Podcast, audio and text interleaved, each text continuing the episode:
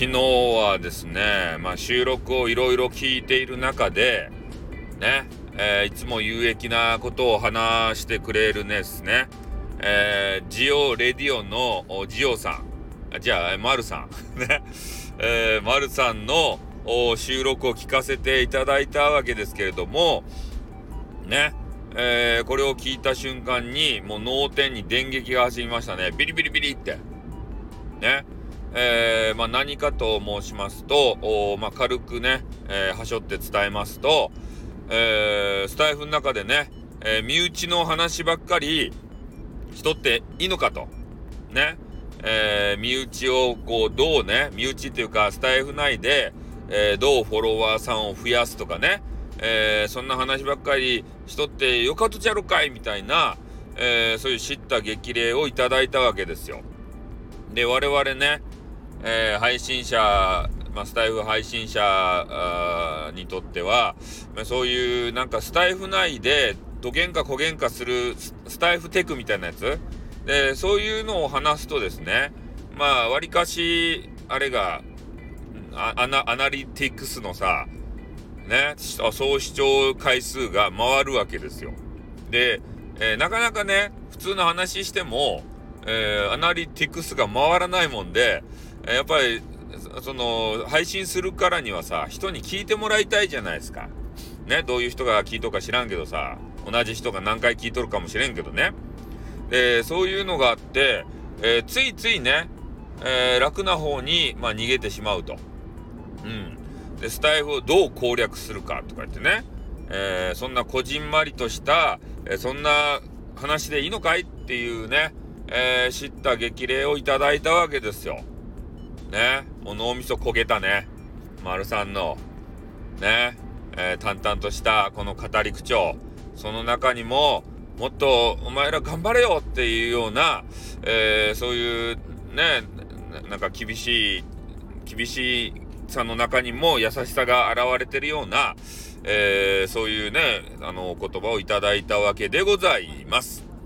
まあ、なのでね、えー、我々がこれからね、えー、長く配信してきたものが、まあ、どうしていけばいいのかっつったら、やっぱりね、自分が、えー、自ら培ってきたね、えー、いろんな技とかさ、趣味とかね、え、そういうのを、やっぱりスタイフのみんなだけじゃなくて、え、スタイフ外部の方にもね、えー、聞いていただけるような、そんなコンテンツ作り、えこれを目指さなければならんのじゃないかなと。いうことを、えー、私ね、思ったところ、ところ、え、最適な人物がいました。ね？誰かというと、まあ、みんな薄々お気づきかもしれんけれども、テニスマンですたい。ね、テニスマン。これテニスマンが多分ね、一番勝ち残るんじゃないかなと思うんすよ。我々ってね、なんかスタイフの話とか、なんかインターネットのわけわからん話とかね、えー、しがちじゃないですか。でもね、テニスマンは、きちんとね、外に出かけてテニスするわけですたいね。で、外に出かけるということは、いろんな刺激を受けるんですよ。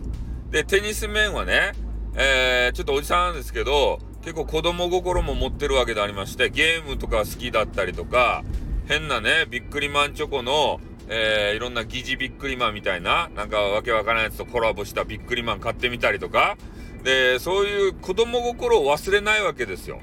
で、キッズの心を忘れない大人っていうのはね、めっちゃ強いんですよ。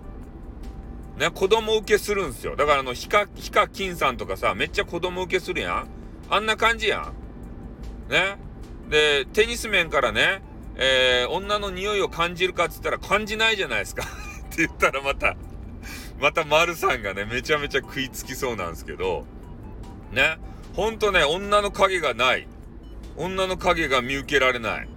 ね、それぐらい、まあ、テニスにね、打ち込んで、え、ディスってないんですよ、テニスマン。たま、あの、最近ね、俺のことディスってるって書いてあるけど、褒めてるんすよ。ディスってないんすよ。うん。だから、そうやってね、真面目にテニスをして、趣味の話もしてね、こういう方の配信がやっぱりね、えー、外部に聞いていただけるんじゃないかなって思うんですよ。うん、だって身内のね、スタイルの話だけしよって、それ外部の人が聞いてね、え面白いかって言ったら面白くないじゃないですか。ね、どう新人さんを寄せるのかとかね、そんな話ばっかりしてきたけど、昨日はもうちょっと脳みそをショートしましたね。それで。ね、丸さん、ありがとうございました。そして、テニスマンも、えー、これからも独自の配信頑張ってくださいということでね、終わります。あっ、てー